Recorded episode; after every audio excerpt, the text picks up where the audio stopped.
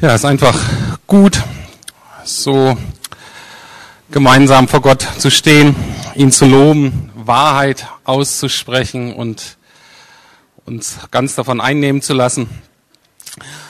Ich hatte nach dem Abschluss unserer Aktion über die, über das Leben von Moses und die Kraftquellen im Alltag hatte ich so das Bedürfnis, nochmal über den Heiligen Geist zu sprechen. Hans-Peter hat schon einmal am 16. Februar über den Heiligen Geist da gesprochen und äh, ich hatte aber nochmal das Bedürfnis, das zu ergänzen und auch irgendwie so ein bisschen mit der Passionszeit zu verbinden. Kirchengeschichte, also vom Kirchenjahr ist natürlich erst so jetzt Passionszeit und dann der Heilige Geist wird natürlich dann Himmelfahrt und an Pfingsten so richtig spannend. Aber irgendwie hatte ich so das Bedürfnis, dass den Heiligen Geist jetzt auch nochmal äh, ähm, ja, einfach drüber zu lehren, ein paar Gedanken weiterzugeben, zu zeigen, was er für eine Bedeutung natürlich in jedem Tag unseres Lebens hat, aber jetzt vielleicht auch noch vor Karfreitag. Thema Heiliger Geist ist ja herausfordernd für unsere Kultur, auch wenn man schon länger Christ ist. Ähm, das ist so ein bisschen wie die Lösung einer mathematischer Gleichung, wo man keine der Variablen kennt äh, und das ist schwierig.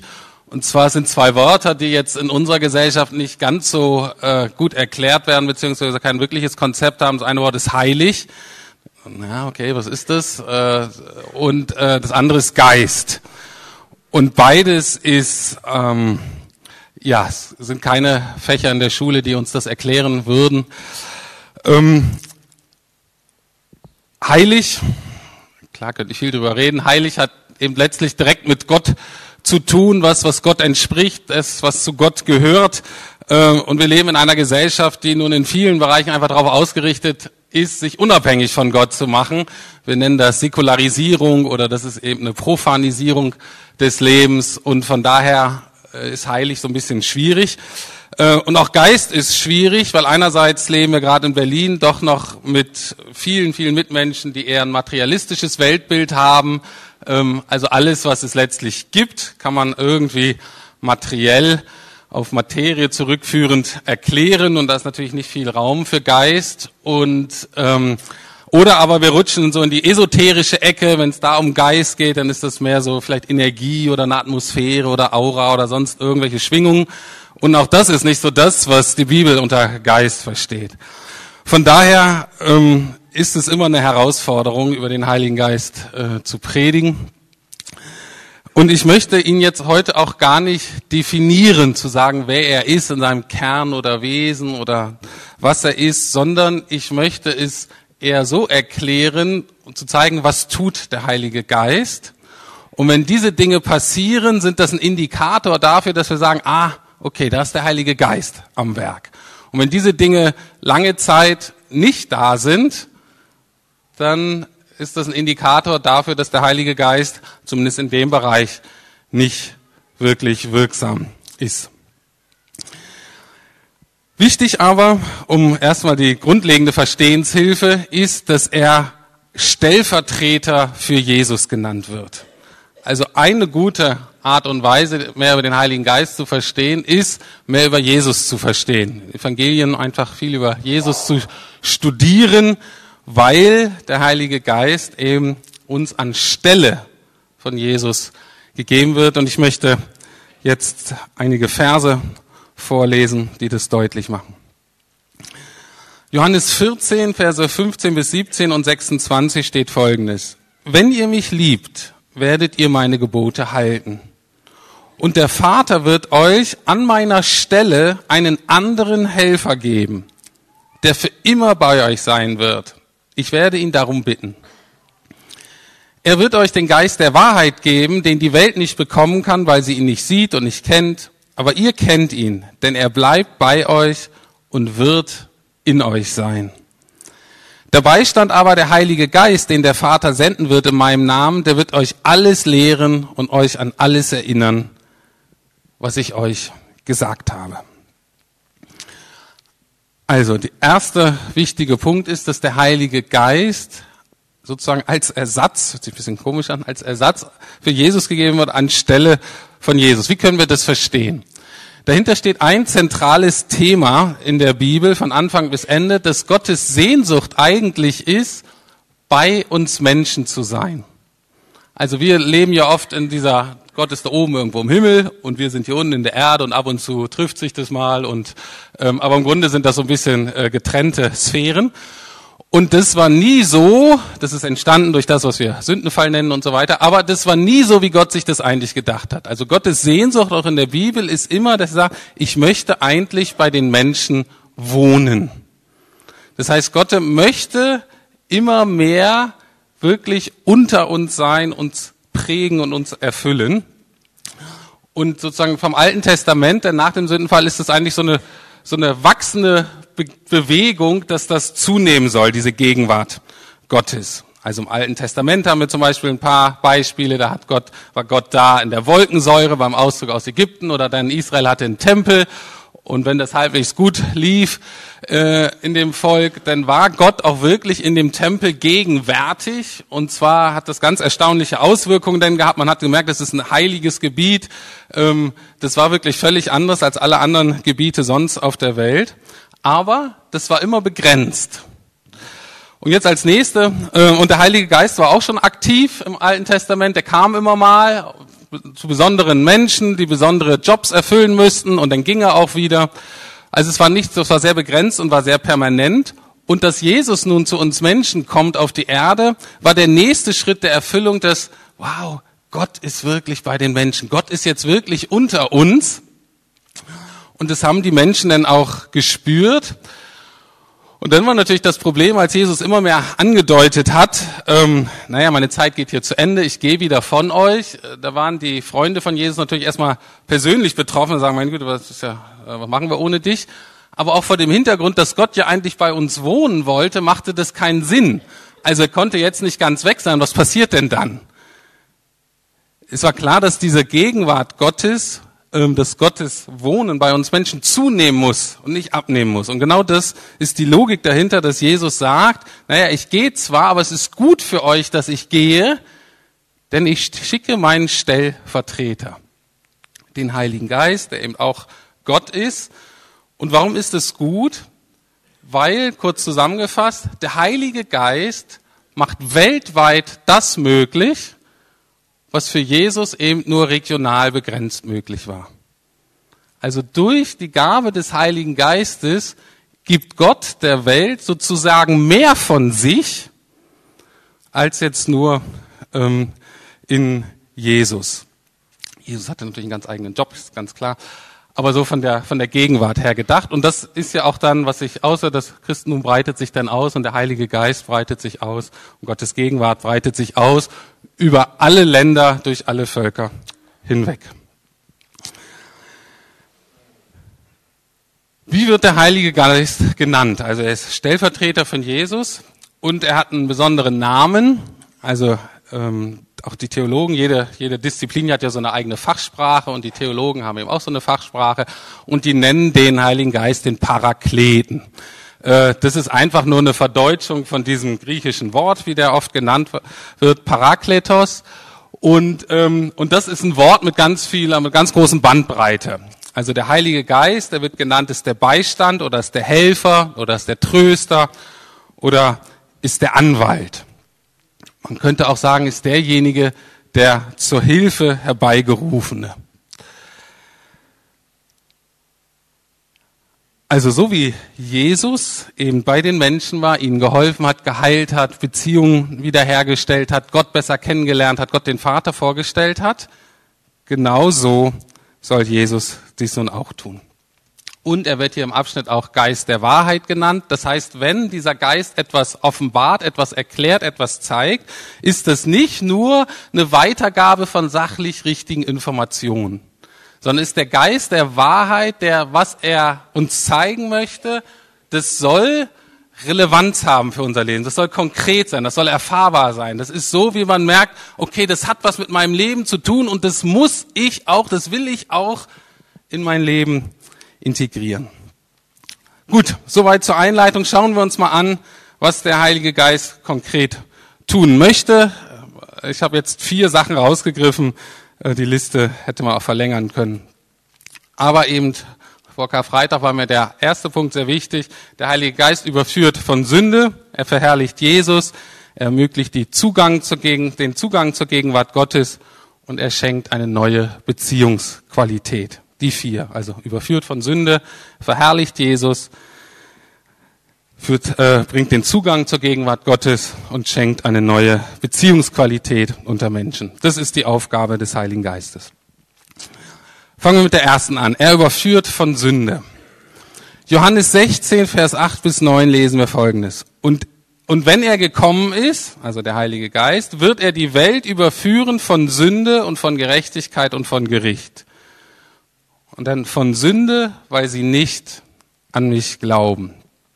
Konzentriere mich heute mal nur auf das erste, auf die Sünde. Das Wort hier, was hier steht, überführen oder aufdecken, ist ein Wort aus, einer, aus der Gerichtsbarkeit, also aus dem Strafprozess. Das bedeutet, jemanden die Schuld aufzeigen und ihn davon zu überzeugen, die er eigentlich selber nicht zugeben wollte.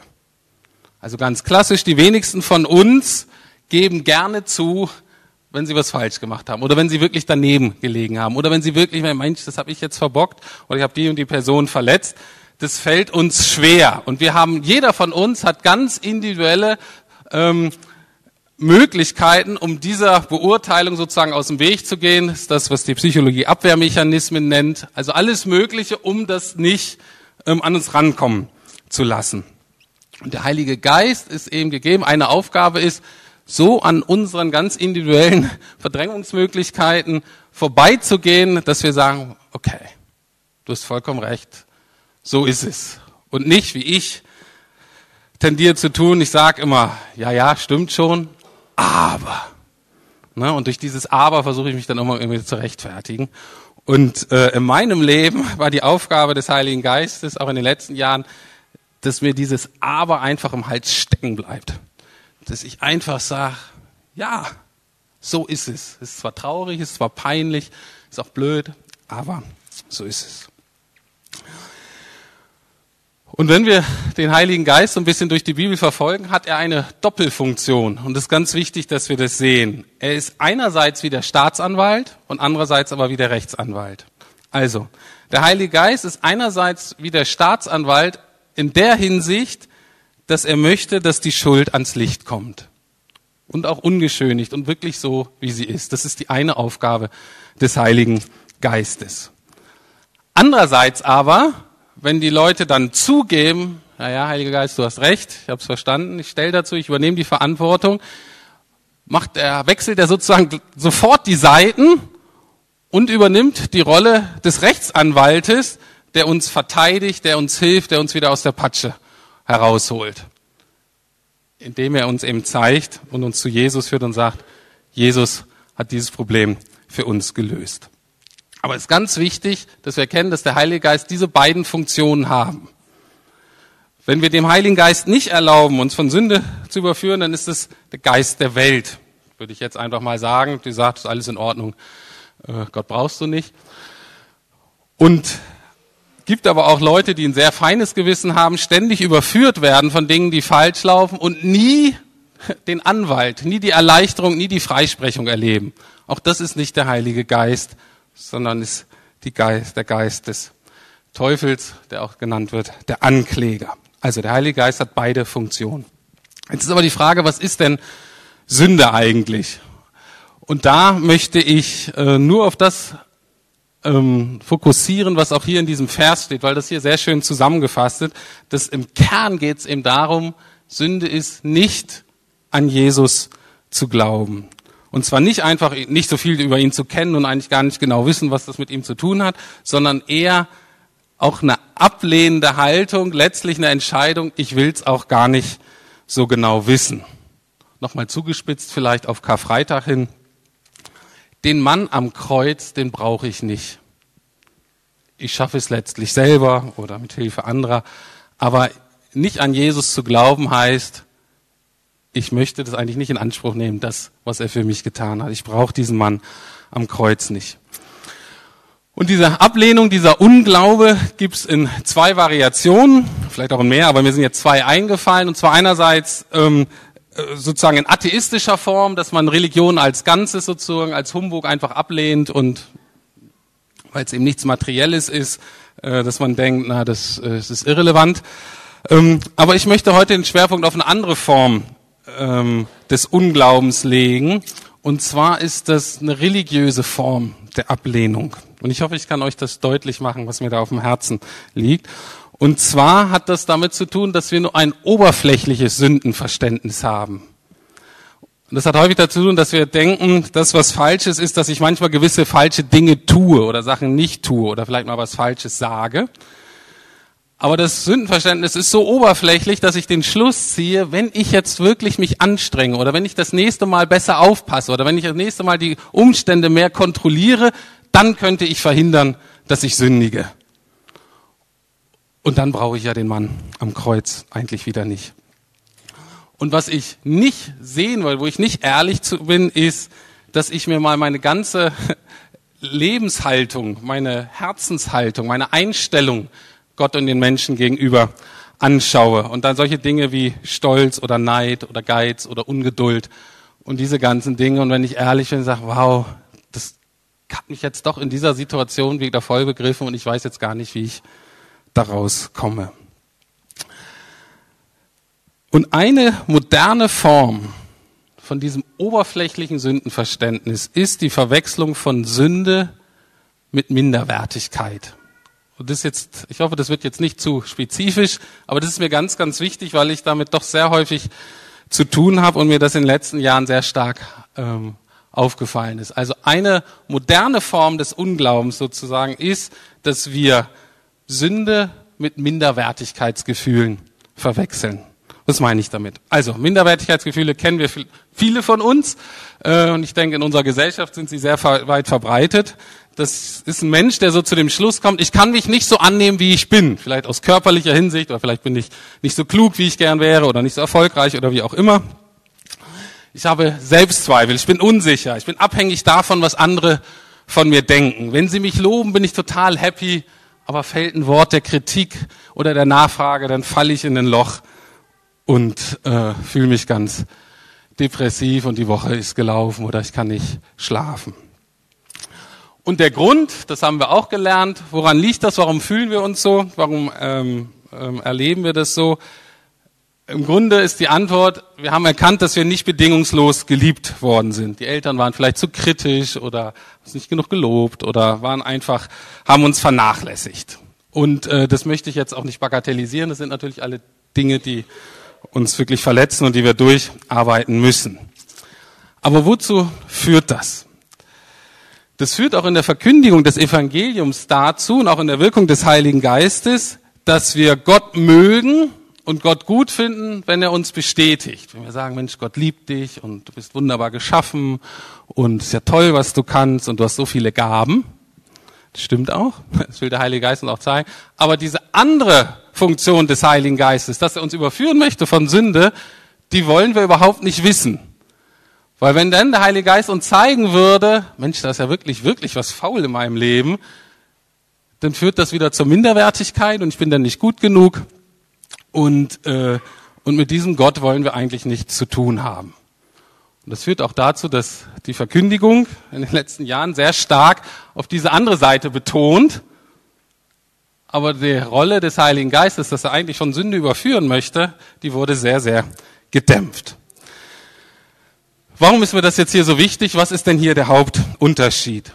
Der Punkt ist, dass bei Minderwertigkeit die Frage ist, also bei Minderwertigkeit bin ich mir mein eigener Maßstab, beziehungsweise das, was ich verinnerlicht habe von meinen Eltern und von meiner Kultur. Also die Frage dahinter steht, genüge ich mir und meinen Vorstellungen? Die Sünde hat eine vollkommen andere Fragestellung. Die Fragestellung bei der Sünde ist, genüge ich Gott und seinen Vorstellungen? Das ist die zentrale Frage, die uns die Bibel stellt. Und jetzt die Frage, was tue ich denn, wenn ich merke, dass ich diesen Ansprüchen nicht genüge? Wenn ich merke, nee, das, das reicht nicht. Nicht vor meinem eigenen Gericht oder vor Gottes Gericht. Und Minderwertigkeit verleitet mich dazu, dass ich auf mich selbst schaue und versuche, irgendetwas Gutes in meinem Leben zu finden, auf das ich wieder stolz sein kann. wo ich denke, ach, so schlecht bist du ja doch nicht, es geht weiter und der oder die hat dich auch ganz gern. Bei der Sünde ist es völlig anders. Wenn ich von Sünde überführt werde, komme ich nicht auf die Idee, zu mir zu kommen und da was Gutes zu finden. Wenn ich von Sünde überführt werde, gucke ich auf Jesus und bin unendlich dankbar, dass er das auf sich genommen hat, was ich verbockt habe, weil ich weiß, ich selber hätte das mit größter Anstrengung und größter Kontrolle eben nicht hingekriegt. Was bedeutet das ganz praktisch? Warum ist der Heilige Geist so daran interessiert, uns von Sünde zu überführen? Also er ist auch sehr daran interessiert, uns von Minderwertigkeit zu befreien. Natürlich hat er gar kein Interesse daran, dass wir uns selber fertig machen und äh, mies gelaunt und selbstzweifelnd durch die Gegend laufen. Gar nicht. Er möchte uns davon befreien, aber eben nicht, indem er immer sagt, Mensch, guck mal, Rüdi, bei dir ist ja doch gar nicht so schlecht. Sondern warum ist es dem Heiligen Geist so wichtig, mir zu zeigen, Mensch, Rüdiger, du bist ein Sünder und du brauchst diesen Mann am Kreuz. Diese Frage wird beantwortet in Lukas 7 von einer Geschichte, die werde ich jetzt nicht vorlesen. Ähm, und zwar ist die Frage, na welcher Schuldner liebt am meisten? Zum Beispiel, der eine hatte 5 Millionen Euro Schulden, jetzt mal übertragen, und der andere hatte vielleicht 50 Euro Schulden. Und beiden wird die Schuld erlassen. Und Jesus fragt ihn, na, und wer wird demjenigen, der das äh, äh, entlassen hat, wer wird mehr lieben? Die Frage ist ganz klar. Die Person, die fünf Millionen ähm, entlassen wurde. Und die Geschichte trägt sich bei einem Abendessen zu. Und zwar wurde Jesus eingeladen von einem Mann, der ein oberflächliches Sündenverständnis hatte. Und der Jesus auch relativ freundlich, aber doch distanziert behandelt hat und deutlich wurde, die Person dachte, mit mir ist eigentlich letztlich irgendwie alles in Ordnung, wenn ich aufpasse. Und diese Person hat Jesus nicht geliebt. Und auf einmal prischt da eine Frau rein, der man angesehen hat, dass sie wirklich Probleme hatte. Und die fällt Jesus zu Füßen und drückt ihre Liebe überschwänglich aus Jesus gegenüber. Und ähm, und Jesus fasst das dann so, so zusammen. In Lukas 7, Vers 47 sagt er zu diesem Pharisäer, zu diesem Menschen mit einem oberflächlichen Sündenbekenn äh, Sündenverständnis, ich sage dir, ihre große Schuld ist ihr vergeben und darum hat sie mir so viel Liebe gezeigt. Wem aber wenig vergeben wird, der liebt auch wenig. Und dadurch, dass der Heilige Geist möchte, dass unsere Liebe zunimmt, weil aus Gottes Sicht die Liebe das Allerhöchste ist, was wir als Menschen lernen können, wo wir reinwachsen können. Und weil der Heilige Geist das größte Interesse hat, dass wir besonders Jesus und den Vater mehr lieben, muss er uns auch immer wieder von Sünde überführen. Um gleichzeitig zu sagen, ja Herr, ich danke dir für das, was du am Kreuz für mich getan hast. Und das ist ja genau das, was wir jetzt am Freitag sozusagen daran denken, an Karfreitag. Und das ist die eine ganz wichtige Funktion des Heiligen Geistes.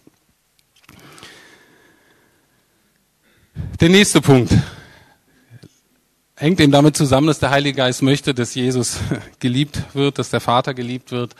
Anders ausgedrückt, der Heilige Geist verherrlicht Jesus. Die nächsten Punkte mache ich jetzt kürzer.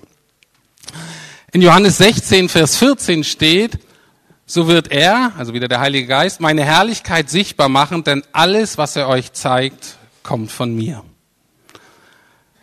Also der Heilige Geist hat das Anliegen, Jesus zu verherrlichen, kann es auch anders ausdrücken. Der Heilige Geist tut alles in uns, damit Menschen begeistert sind von Jesus. Dass Menschen, wie es in der Bibel immer sind, Jesus trifft einen Menschen, die reden ein paar Worte und die lassen alles stehen und liegen und sagen, ich folge dir nach. Ich verbinde mein Leben und mein Lebensglück untrennbar mit deinem Leben. Und das hat mit unserem ganzen Leben zu tun, eben auch, dass wir Jesus verherrlichen in der Art und Weise, wie wir am Arbeitsplatz sind, wie wir in der Familie sind, mit Freunden, in der Freizeit und so weiter. Aber auch, ähm, das ist ein Grund, weshalb auch wir uns dieser Lobpreis, diese musikalische Ausdrucksform des, des Gebets einfach sehr, sehr wichtig ist, weil das einfach ähm, eine Möglichkeit ist. Erstens ist es verordnet sozusagen von Gott, aber es ist einfach diese, diese Möglichkeit, uns Zeit zu nehmen und wirklich Jesus anzuschauen und uns bewusst zu machen mit mehreren Sinnen, ähm, wie gut Jesus ist, wie schön er ist. Und ähm, wir singen gleich auch noch ein Lied, wo es heißt in eine Zeile, wir leben, ihn zu sehen. Also dass das so ein zentraler ähm, von zentraler Wichtigkeit ist und deswegen auch eine ganz herzliche Einladung heute Abend zum Lobpreisgottesdienst. Das ist eben der Gedanke dahinter, dass wir mal einen Abend, einen Gottesdienst nichts weiter machen, als uns darauf zu konzentrieren und uns so verwandeln zu lassen. Eng verbunden damit mit der Verherrlichung Jesu ist der nächste Punkt, dass der Heilige Geist eben der einzige Zugang ähm, zur Gegenwart Gottes ist. In Johannes 14, Vers 23 steht, ähm, wer mich liebt, wird tun, was ich sage, sagt jetzt Jesus. Mein Vater wird ihn lieben und wir werden zu ihm kommen und bei ihm wohnen.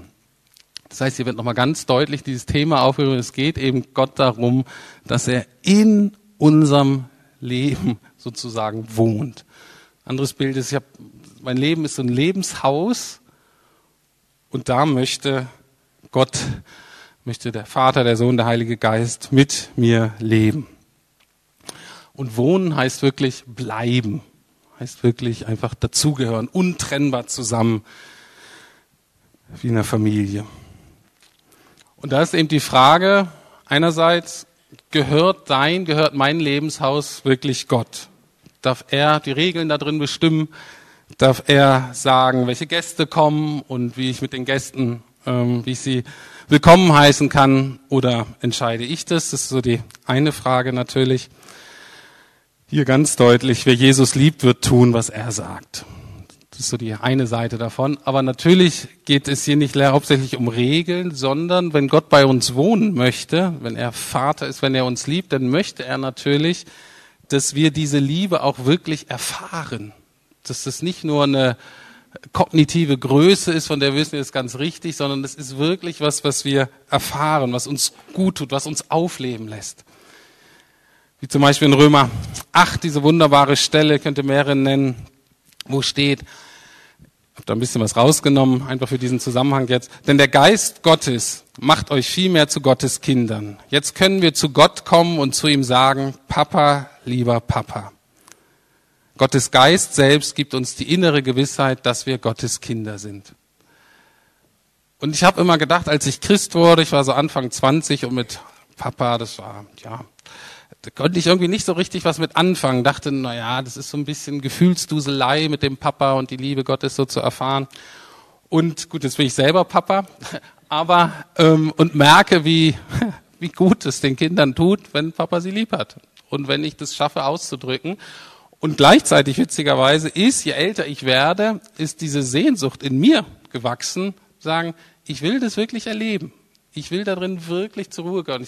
Ich will wirklich eingebettet sein. Ich möchte davon, sollen mich freuen oder trösten oder wie auch immer. Diese Vaterliebe Gottes. Und das ist eben der Heilige Geist ist diese innere Gewissheit. Eine Übersetzung sagt, Gottes Geist gibt Zeugnis meinen Geist. Und auch das ist der Unterschied zwischen Minderwertigkeit und Sünde. Wenn Leute wirklich von Sünde überführt wurden und wirklich bei Jesus gelandet sind durch den Heiligen Geist, schafft der Heilige Geist es selbst, uns Zeugnis zu geben. Auch wenn die anderen uns nicht mögen. Auch wenn wir gerade alleine sind. Bei Minderwertigkeit klappt es zusammen.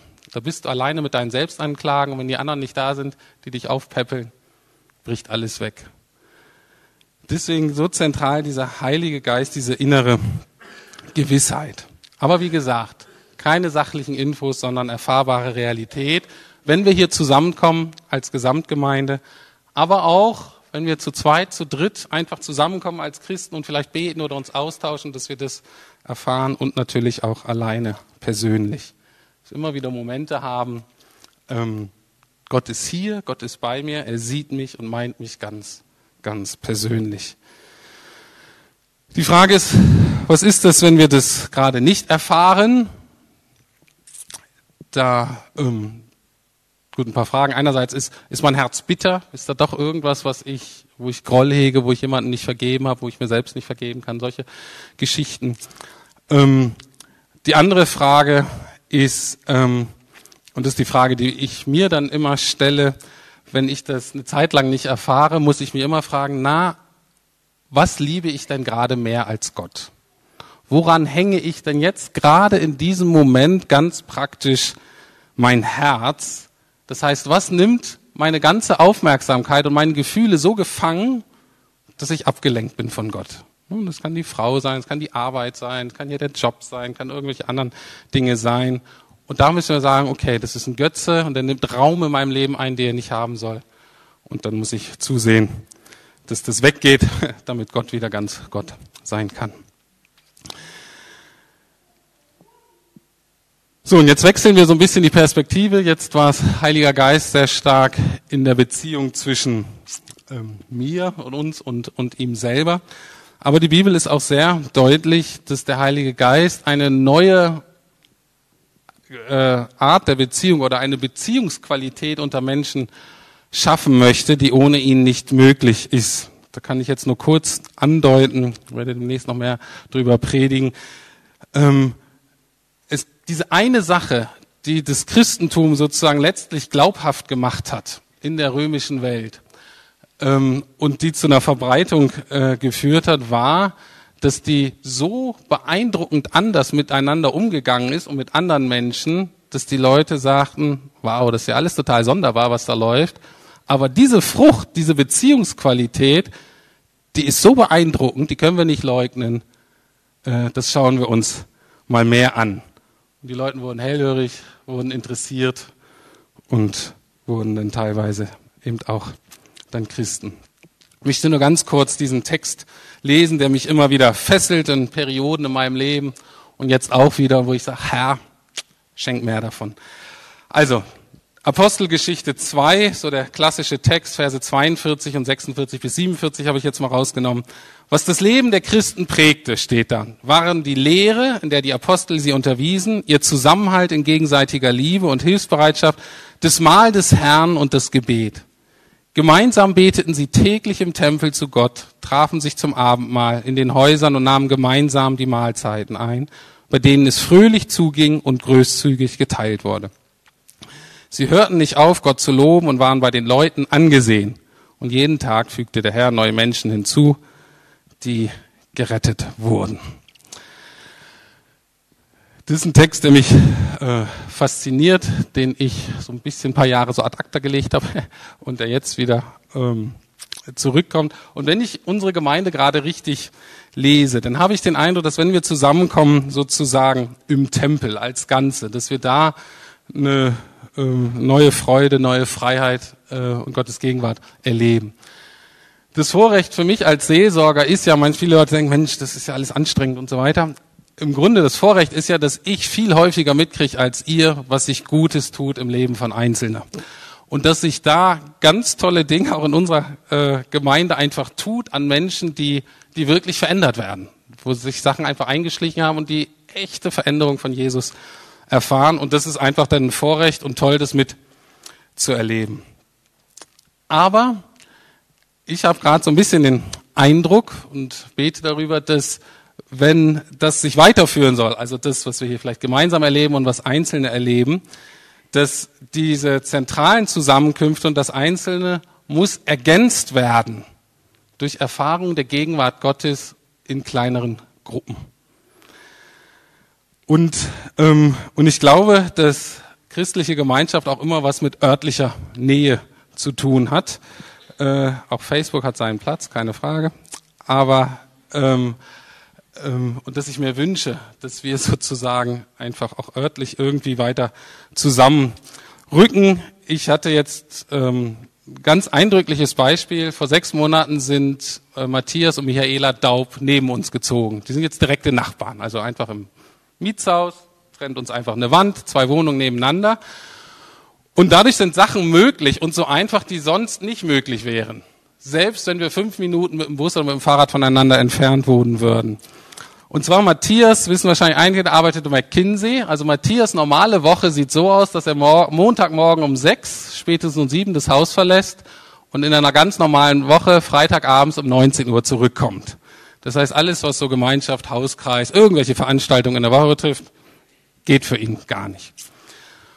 Und äh, was wir jetzt etabliert haben, ganz einfach ist, dass wir Sonntagabends, bevor die Woche wieder losgeht, einfach kommen die rüber mit ihrem Babyphone, die haben jetzt zwei kleine Kinder, und wir beten einfach 30, 45 Minuten füreinander für die Woche. Ganz einfach, machen kein Hauskreis, machen kein Bibelstunde, gar nichts. Wir beten einfach nur miteinander.